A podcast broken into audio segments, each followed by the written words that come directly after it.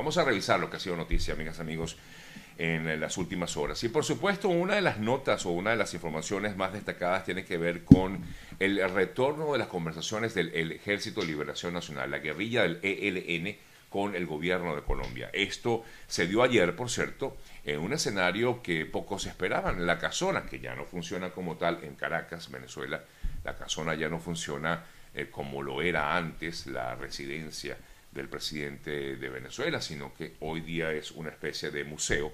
Y hoy, ayer, justamente eh, se dio el inicio o el reinicio del diálogo paralizado prácticamente desde la firma del acuerdo del año 2016 entre el Ejército de Liberación Nacional y el, eh, el gobierno colombiano.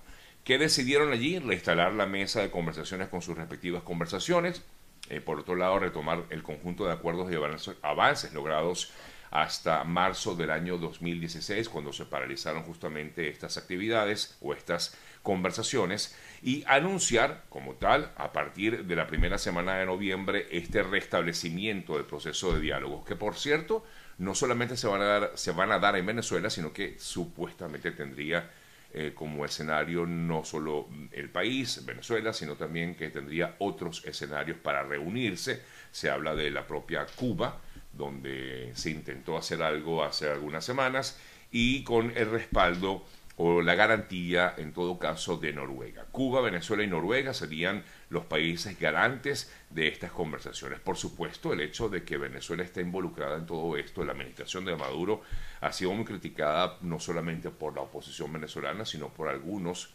eh, que consideran que eh, justamente no es el régimen de Maduro el indicado para estar allí en esas conversaciones de diálogo de paz, ¿no? Eh, porque justamente el régimen de Maduro ha sido muy, pero muy criticado justamente por no colaborar con eh, los derechos humanos en el propio país, entonces cómo colaboraría con una situación de paz o con lo que se busca, unas negociaciones de paz con otros países, pero justamente también ha sido el, tema comentado por la oposición venezolana, básicamente veía algunas declaraciones de, de Guaidó al respecto, que informaba que cómo va a ser garante un régimen que justamente está relacionado supuestamente con el ELN. Pero bueno, así se están dando las cosas en relación con estas conversaciones de paz entre el ELN y el gobierno de Colombia.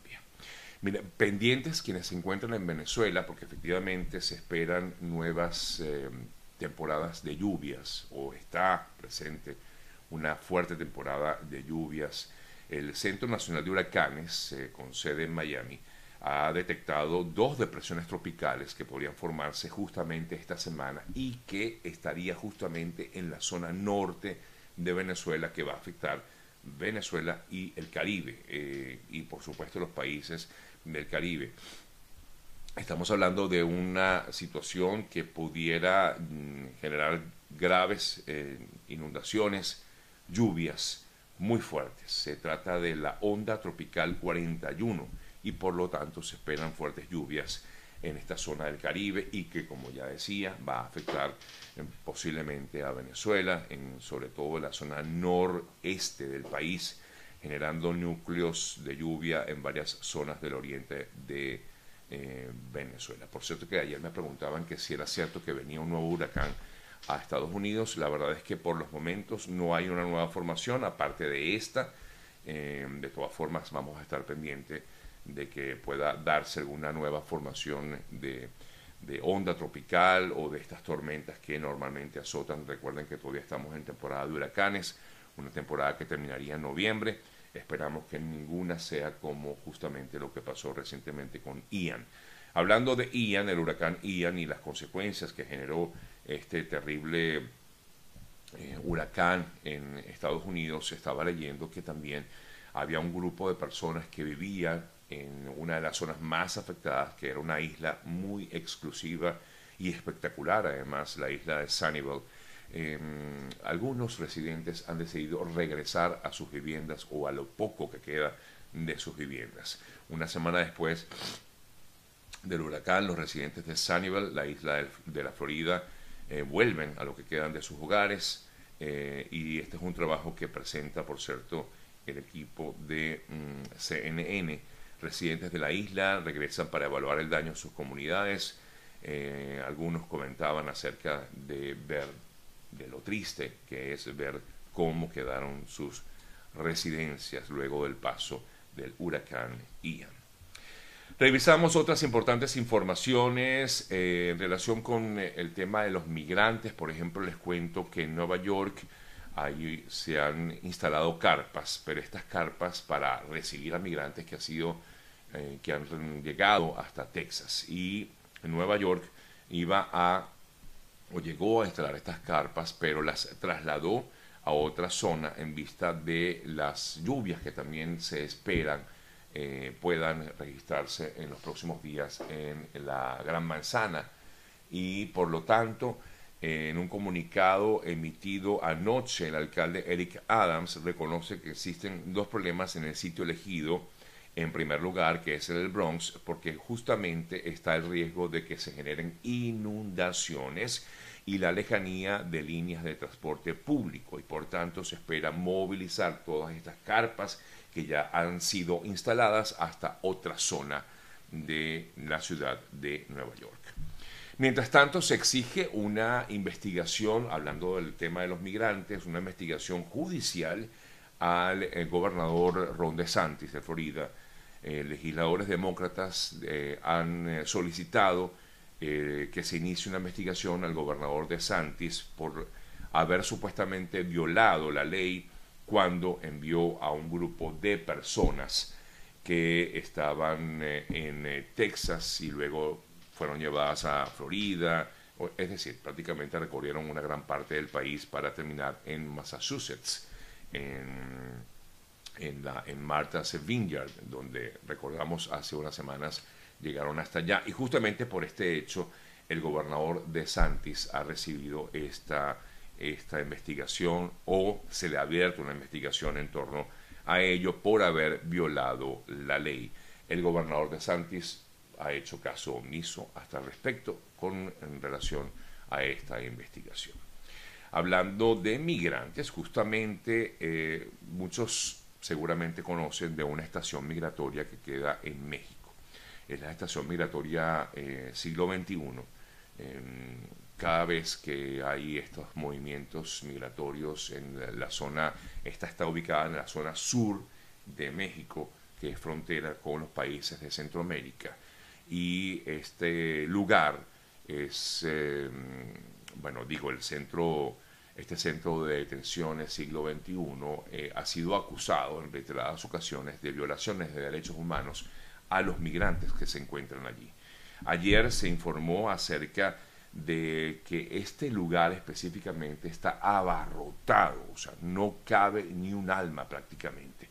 Y estamos hablando de que se estima en aproximadamente unos 2.000 unos migrantes que se encuentran encerrados en este lugar, donde además, como ya decía, se les ha denunciado también a este centro como un centro donde se le violan los derechos humanos a los inmigrantes. Estamos hablando de personas que vienen provenientes, por supuesto, de Venezuela, de Colombia, República Dominicana, de Nicaragua, de Haití y de otros países también de Centroamérica que se encuentran allí.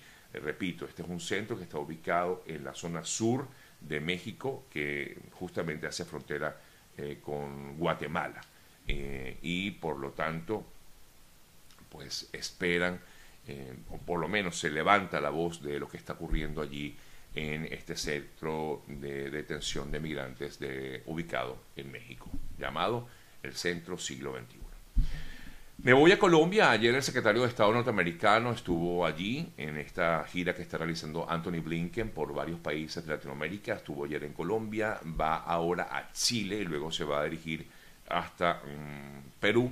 En Perú va a estar presente en la Asamblea General de la Asamblea General de la OEA, pero ayer en Colombia tuvo la oportunidad de visitar un centro de migrantes que se ha instalado por parte de la alcaldía de Bogotá eh, para recibir a cientos de venezolanos que están allí también a la espera de poder regularizar su, situación dentro de Colombia. El secretario de Estado norteamericano, Anthony Blinken, al visitar el lugar quedó impactado, quedó maravillado de cómo se está trabajando allí. Qué bueno por, por nuestros compatriotas que se encuentran allí. Estamos hablando de miles de ciudadanos venezolanos que se encuentran en estas instalaciones de un centro migratorio donde se les brindan eh, ayuda, en algún tipo de, bueno, refugio por supuesto, y también atención, eh, em, además de atención personal, se les brinda también algún tipo de colaboración en materia migratoria, a ver de qué forma estas personas pueden insertarse en el mercado laboral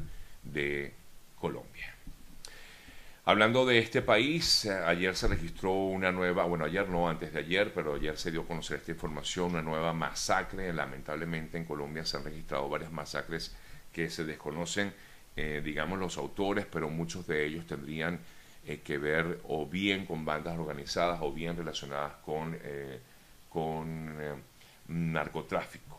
Esta masacre que se registró recientemente en Colombia fue en Cali, Cinco personas murieron y dos resultaron heridas cuando hombres armados atacaron directamente a este grupo de personas que se encontraba en, esta, en este lugar allá en Colombia.